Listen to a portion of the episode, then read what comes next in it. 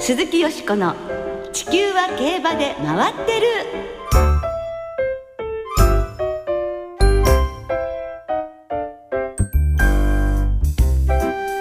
皆様こんばんは鈴木よしこです。お元気でいらっしゃいますか？地球は競馬で回ってる。この番組では週末の重賞レースの展望や競馬界のさまざまな情報をたっぷりお届けしてまいります。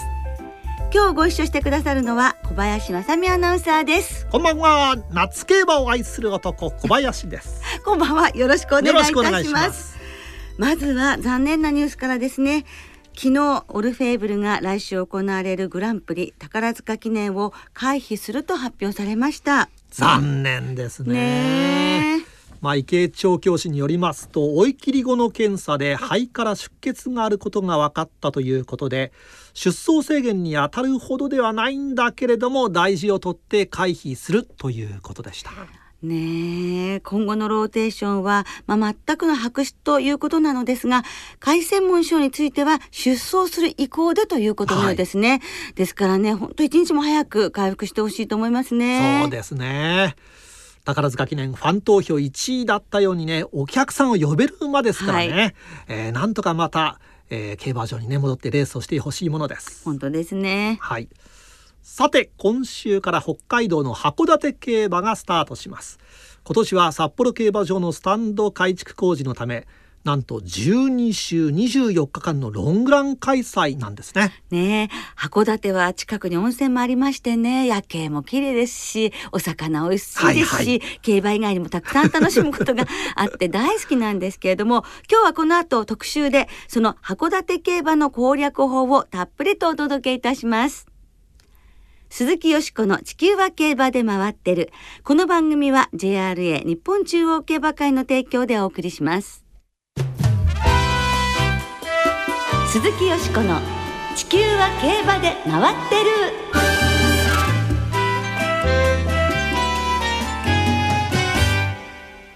特集徹底攻略函館競馬ということで開幕週を迎える函館競馬の攻略法を今週はお送りしてまいります先ほどもお伝えしましたが今年の夏は札幌競馬場のスタンド改築工事のため例年より多い24日間函館開催が行われますしっかり攻略法を学んでおきたいですねそうですね。今年は函館を制する者は夏競馬を制すということに、ね、なりますかね。そうですね実は私これから函館競馬場に行くのです。はいはい、開幕週の担当です。えー攻略法をねえ頭に叩き込んでいきたいと思います。ねえそうしていただきたいと思いますが、はいそこでですね今日は頼れるゲストの方にお話をお聞きしてございますはい。雑誌テレビなどでおなじみの競馬アナリスト宗広義孝さんですはい。宗広義孝さんのプロフィールちょっと簡単にご紹介しますと昭和50年生まれです。京都大学競馬研究会の2代目会長で現在は名誉会長です、大学在学中に新馬場適正理論を作り競馬関係の雑誌に執筆するほかラジオ日経第二放送やグリーンチャンネルに出演するなど活躍されています。新馬場適正理論なんて聞くとね、うん。なんだか難しそうというふうに思ってしまいますが、ええ。わかりやすく教えていただきました。では早速お聞きいただきましょう。まず、はい。あの競馬を始めたきっかけから教えていただきたいんですが、あの阪神競馬場の近所に、まあ、住んでまして、まあ、ええ今もなんですけども、はいまあ、それが一番のきっかけですねうん。年上の方に、えー日曜日に何もすることがなくて暇してたところ、あのー今競馬やってるから行こうかと誘われましてええ行ったのがスタートです。それがいつ頃ですか？初めてご覧そうですね。高校一、えー、一年の冬ですね。へえ、はい。あの初めてその時にご覧になったんですか？テレビとかでも見たあいやことなかったテレビでは見たことありましたけども、まあ実際どういうルールっていうか、すら分かってね、ええ。なかったですから、まあ、実際見てあの馬の綺麗さとあとちょうど阪神競馬場が新装された当初だったので非常に綺麗だったんですね、ええ。その印象がはいはい。強かったです。で実際に競馬ご覧になってはいかがでしたか？そうですね。あのメインレースがアーリントンカップっていうレースだったんですけどもいきなり2番人気の馬が勝ちながら馬連で2万7,000円ぐらいつけたんですね。これは何だと？グリグリの馬が来てるのに100円が2万7千円なんのかとちょっと驚いてやってみる価値あるんじゃないかなっていうのがスタートですね。はい。そこからあのまあこう馬場に目をつけて、はい。そしてこう研究されていくっていうなったのはいつなんですか？そうですね。その、まあ、阪神競馬に興味持ってからは阪神で競馬がしてない時も、まあ、場外ウィンズとしてあの阪神競馬場に行ったりとか、まあ、してたんですけどもその他の競馬場と阪神競馬場とその馬中新聞で馬中を見ていくにつれてい全然時計が違うなと同じ距離のレースでも。っていうのに気づいたのがそのホームが阪神競馬場だったっていうのがちょっと幸いだったと思うんですよ。そのメジロマックイーン当初のメジロマックイーンが持ってたレコードっていうのが2分3秒3という、はい。まあ、今ではメジロマックイーンが2分3秒3かと、ええ未勝利でもその時計遅いですからね、はいそういうものがレコードだった阪神競馬場っていうのが非常に特徴あるものだっていうのに気づいたのが、ええ他の競馬場との比較をし始めた時なんですけども、ええまあ、それで馬場に注目したら面白いんじゃないかっていうふうに考えたんですね。なるほど、はいで具体的な的中例があったら教えていただけますか。そうですねまああのその阪神に来ればやたら走るなっていう馬を当初見つけたんですけど、まあ、その馬の名前が名前がキューティーハートっていう可愛い馬の名前で、はい。まあ、その馬が本当他のレ競馬場では凡走するんですけど阪神来れば走るんですよね、前走着順関係なしに、まあ、それで馬連の2万円とかを取ったのが最初のインパクトですかね。へはい。え、でかなりね的中率も高いということなのですが各競馬場のそれではその馬場のですね、あの特徴を教えていただけますか？そうですね。まああの僕は芝もダートも軽い重いっていうふうにまず二分してるんですけども、まあ、特に大きい競馬場であれば阪神中山が重い、えー東京京都が軽いはい。というふうに芝では考えてます。はい。はい、で今回まあ函館が開幕ということになりました、函館の特徴というと？そうですね。函館は JRA の中で一番重いっていうのが最大の特徴ですね、はい。芝ですね。はい、札幌と同じ芝ですよね。それでも違う。そうですね。同じ芝なんですけどもえー野芝の、えー成長の時期っていうのが札幌競馬場が開催される時の方が、えー成長が著しくなるので、えーさあの函館はまだ成長しきってないということで時計がかかります。なるほど、そしてまたこう館の開催も進んでいくと変はいわっていくわけですよね。そうですね。あの今年は札幌競馬場が工事ですから、ええあの24日間の連続開催になるわけですけども、はいなのであの毎年よりも開催が長いですから、はいそういった意味であの馬場損傷っていうのは、えー絶対考えていかなければいけないと思います。そうですね。で A コース B コース C コースと変わっていきますけども仮作は移動すればその時に起こる変化っていうのも、えー観察しなければいけません。はい、具体的にどんな風に変化するんです？そうですねまああの時計面が一気に速くなってしまうっていうのが過去も見られているのでその同じ距離での時計面っていうのはしっかり見たいと思いますね。はい、はい、そのどういった時計面で速くなってればいいってこといやなんですか？あの言い悪いじゃなくて、ええ速くなるとそれだけあのその軽い芝に適性のあるより軽い芝に適性のある馬たちが、えー上位に来やすいですし、あと時計が速くなるっていうのはイコール先行馬の復活っていうのも見られますから、はいそういった点に注目したいと思っています。なるほどね、はいあくまでもこうあった適性ということなんですね。はいでちょっと芝で伺いますけれども、はいどんな特徴の馬を買えばいいでしょうか？そうですね。まあ重い芝ですので、ええ。まあ、開幕週とかね最初の馬場がそあの荒れてくる前っていうのは先行馬も有利だと思うんですけども、ええ。こちらも上がりがかかりますので、はい。差し馬が点あの対等できるようになれば、ええ。えー軽いダーあの芝で差し込めなかった上がりが早すぎて差し込めなかった差し馬っていうのが後輩の使者ですね。はい、なるほど。では苦戦するっていうのはどういうタイプなんですか？うんうんそうですね、えー軽い軽い馬場向きの先行馬ですね。軽い馬場向きの先行馬は苦戦する。はいああなるほど。馬適性もないし、はい残れないしそうですねそのまあ軽い重いの違いっていうのは、ええまあ、全体の走破時計もしくは上がりタイムが速いのが軽いじゃないですか。はいで重いがかかってくるじゃないですか。はいということは全体の走破時計がかかって嬉しい馬、えー上がりタイムがかかって嬉しい差し馬っていうのが後輩の使者になるんですね。はいわかりました。皆さんね、よくチェックしてくださいよ。難しいですけどね。はい。そしてこ今回あさってのはい。函館スプリントステークスを例に説明していただくと、はい。まあ注目馬を教えていただきたいのですが、そうですね。まあ、えーちょっと人気が薄そうな馬では、ええ。ー2番のテーモオタカ、はい。4番のマイネル・エテルネル、はい。この辺りにちょっと注目してるんですけども、はいまあテーモオタカは、ええまあ、スワンステークスで2着があるように、はい。まあ、1400の距離でも実績はあるんですけどベストは僕はこの1002だと思います。はい。しかもその1002の中でも、えー時計のかかる重い芝っていうのをかなり得意にしており、まあ、前走その1400で9着ですけど着差着差はわずか0.4秒しかありませんからね、まあ、2走前の、えー重い芝の1200では、まあ、首差3着と構想しているようにこの重い芝の1002であれば重賞メンバーでも十分戦えていいと思います。はい、あともう一頭4番のマイネル・エテルネルは、これ大穴ですよね。ええ。このまあそのデビューと小倉2歳ステークスと2連勝してるええ。1200に今回ようやくその時以来戻ってこれるんですよね。ああそうですか。はい、もうそれ以来ずっと1002よりも長い距離ばかり使われてて、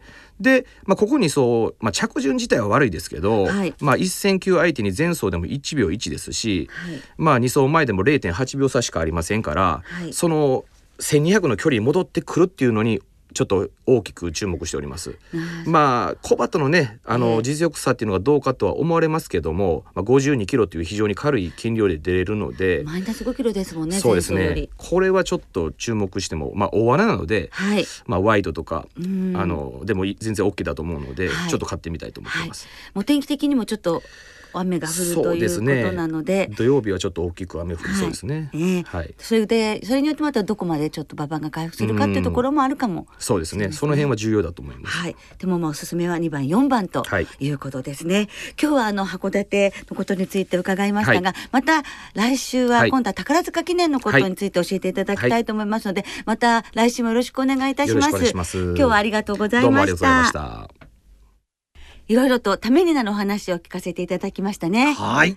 ですからぜひあの函館開催の攻略法に役立てていただきたいと思います。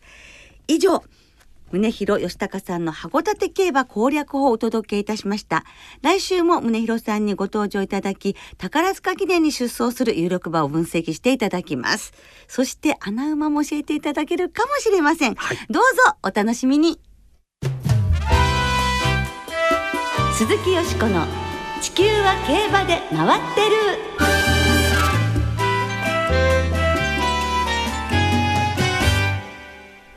さてここからはあさって東京競馬場で行われるユニコーンステークスのお話で盛り上がってまいりましょう。はい。今年18回目を迎えるユニコーンステークス。第1回から5回までは秋に行われていましたが大井競馬場で行われますジャパンダートダービーに合わせて2001年から6月初めに開催が移されましたはい、ユニコーンステークスはジャパンダートダービーへ向けての重要な一戦に、ね、なっています。ちなみに今年のジャパンダートダービーは7月10日に行われます。はい過去のユニコーンステークス勝ち馬からは新興ウィンディ大気シャトル、ウィングアローアグネスデジタル金引きりと5頭の JRAG1 ホースが誕生しています、ね、さらにゴールドティアラユートピアの2頭はいずれも地方競馬で行われたダートグレード競争の G1 を制していますもんそうですね。さあそんなユニコーンステークスなんですが、はいよしこさん最も思い出に残っているユニコーンステークスと言いますと？はい、もういろいろあるんですよ、ユニコーンステークスもね。ですが、このレースをピックアップしてみました。はい2005年の金引きりの勝ったレースです。第4コーナーのカーブ直線コースに入ります。アグネス・ジェダイが先頭で一馬身のリード。金引きりがそれに接近してきた。さあそして外からはプライド・キムさらにエイシン・イーデン。オーストからドンクールが差を詰めてあと400を通過。新名レグルスはその後ろ。さあ金引きり内でアグネス・ジェダイがこれに食い下がっている。後続に3馬身のリード。ドンクールが2番手。3番手。ドンクールは3番手。そしてそれを追いましてプライド・キム以下。金引きりが抜けて200を通過。アグネス・ジェダイが2番手。3番手はドンクール。それを追ってデイフラッシュが今4番手から3番手を追ってきた。金引きり抜けた2馬身のリード。アグネス・ジェダイが2番手。ドンクール差を詰める。金引きりゴールイン。金引きりです。これでダートは負けなし。4連勝。金引きり。ダートでは負けなし。強い競馬を見せました。はい、と山本直哉アナウンサーの実況でお届けいたしましたが、本当に強かったんですよね。この金引きり、ハワイ語で雷のせい。という馬なんです。まあちょっとね、実はこの馬大好きだったのは誕生日が一緒なんです。あ、吉子さんと。はい、2月26日生まれの一番活躍した馬なんですよ。だから金引くんうちにもいるんですけれどもぬいぐるみがね。でまあ単勝が1.1倍だったんですね。でちょっとねこの6日前の話なんですが、はい、主戦武豊騎手オーナー金子誠オーナーで無敗でダービー馬となったディープインパクト。なんですよね、無敗で2看板になったんですけれども、そこから6日後に同じジョッキー同じ勝負服そしてオッズまで同じ1.1倍でこの強さということで砂のディープインパクト言われましたね。なんてね、はい、呼ばれたんですがもともと芝でデビューしてなかなかこういう成績じゃなくて3戦目でダートに転向してでダートでは無敗の4連勝でこの重賞初制覇ということになってやっぱりその千葉とダートっていうねちゃんと路線がはっきりしててからそのダート適性で活躍する馬っていうたちが先ほどご紹介したように出てきたように、はい、この金引きにもそういう一頭でしたよね。ですからあのその後もちろんジャパンダートダービー4馬審査で勝ってダービーグランプリも勝ってユニコーンステークス入れると、まあ、3歳ダート3冠って言ってるのか分かんないけども まあそういう馬に成長していくんですがこのね時が単勝は1.1倍でディープインパクトと一緒なんですけれど単勝支持率は金引きりが73.9%。92.92%ダービーを制したディープインパクトは73.4 73.43%、はいはい、ということでダービー最高だったんですよ単勝支持率は。うん。ね、ハイセイコ抜いてそうですね。ディープインパクト、はいはい、でもそれをのさらに抜いた金引きっていう。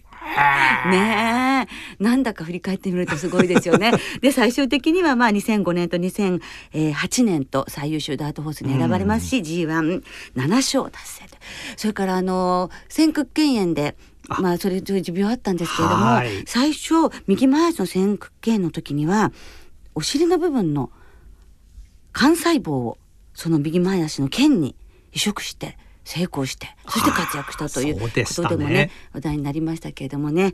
まあそんなわけで大変強いダートホースダートの王者、うん、歴史に残る王者となった金引きりの初重賞制覇ということでご紹介させていただきました。はい。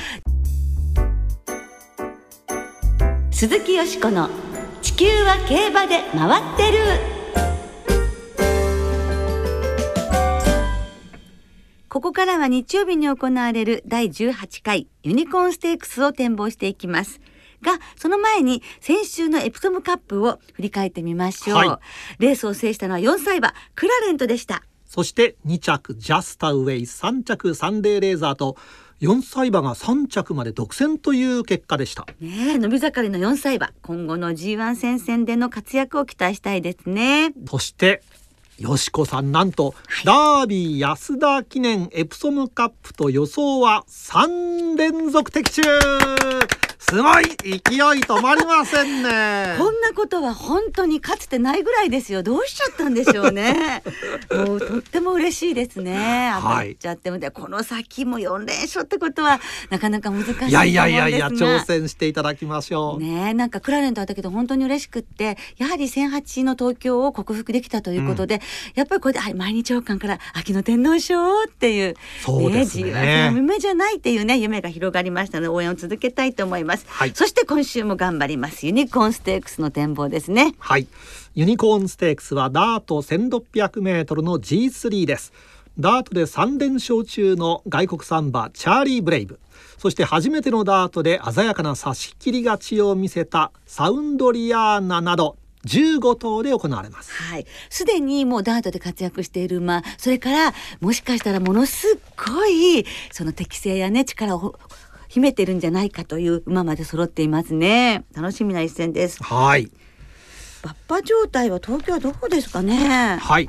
今日金曜日お昼の馬場状態。ダートは東京競馬場主ですね、はい、週末またちょっとねお天気が微妙なんですが、えーまあ馬場状態も気にはなりますけれどもこのユニコーンステークスも当てたいですね、はい、まあ4と選んでみたんですけれども、はい、なんかすごく人気でしたあのもちろんね中心はチャーリー・ブレイブだと思いますよね、もう参戦してダートでね本当に参戦3勝ということで、えーさっきご紹介した金引きみたいですもんね。ダートだったら負けてないよっていううん。この馬は強いかなと思うんですけれどもあとはサウンドリアーナ前走の単語ステークスの強かったこと、はいはい。ダートに転向してみてずっとまあダートやってみたいやってみたいと思ってらしたそうですもんね陣営も。でもや使ってみたらすごい強いということでちょっとこうやる気のあるお嬢さんという感じなんですが、うん顔もねピシッとした美女ですよね。ですからね真の強さみたいなのを可愛いんだけど感じるっていう感じで私はサンドリアーナもものすごい期待しています。さらに牝馬で言えばサマリーズこの馬もですねダートだったら参戦して3勝ということですからいやー楽しみじゃないですか。うん。ね前走桜花賞とかもうフィリーズとかねもう大敗してますけれどもダートならっていうところがあります。はい。それとあとベストウォーリアも注目いたしまして3番6番7番12番なんだ人気サイドじゃないかって言われそうなんですけど この4頭のボックス生まれんでいきたいと思います。はい。さあ小林さんは？あ私ですか、はいえー私はあの5番のベストウォーリア。あ失礼。6番のベストウォーリアに期待します、はい。はい。どんなところがでしょうか？えーまああのチャーリー・ブレイブ、はい。よしこさんの予想にケチをつけるのは非常に心苦しいんですが、はい。えーやはりあのフレグモーネでね、ええ一トンザって4ヶ月ぶり、確かにね、そこだけですよね心配は。サウンドリアーナはうん。前走強かったんです。私はい。も京都競馬場で見てまして、ええ。ああこんなに走るんだとびっくりしましたが、はいあれがあの東京の戦六のね、ええ。えー長い直線のこのレースで果たして足が使えるかなあという気がしますので、えええー、戸崎騎手のですね、はい。戸崎騎手なかなか中央の重賞勝てないんですが、うん。そろそろそろそろこの辺りはい。ベストウォーリアね、えええーやってくれるんじゃないかなと思ってるんですがすいません。いやいやでもすごくハンドの動きもいいということですしなんて言ってもジェンティルドンナの胸を借りてお稽古してるっていうところがね ねそうね。こういうことは3歳馬にとって非常に大きなところではないかというふうに私も思いますのでわかりましたベストウォーリアじゃあ単勝で。そうですねさんはね、はい行かれるということでございますので、まあ私たちの話もちょっとちょっと参考にしていただいたらというふうに思います。えー、ユニコーンステークスも的中させて楽しい週末にいたしましょう。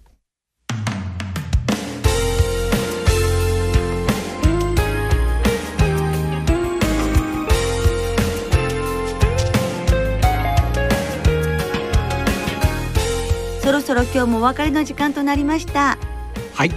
今週末は東京阪神そして特集でもお送りしました。開幕週を迎えます。函館の三条開催となります。はい、日曜日には函館で G3 函館スプリントステークスも行われます。はい、え今日ゲストにお越しいただきました宗弘さんの予想を振り返りますと2番のテーモオタカと4番のマイネルエテルネルが注目ということでしたね。私はフォーエバーマーク応援したいと思っています、はい。そして実況は小林アナウンサーということですのでね、はい。頑張ってください。間違いないように頑張ります。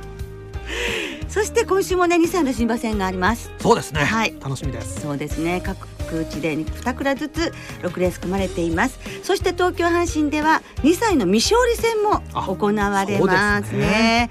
週末の競馬存分にお楽しみください。お相手は鈴木よしこと小林正美でした。ではまた来週元気にお耳にかかりましょう鈴木よしこの地球は競馬で回ってるこの番組は JRA 日本中央競馬会の提供でお送りしました。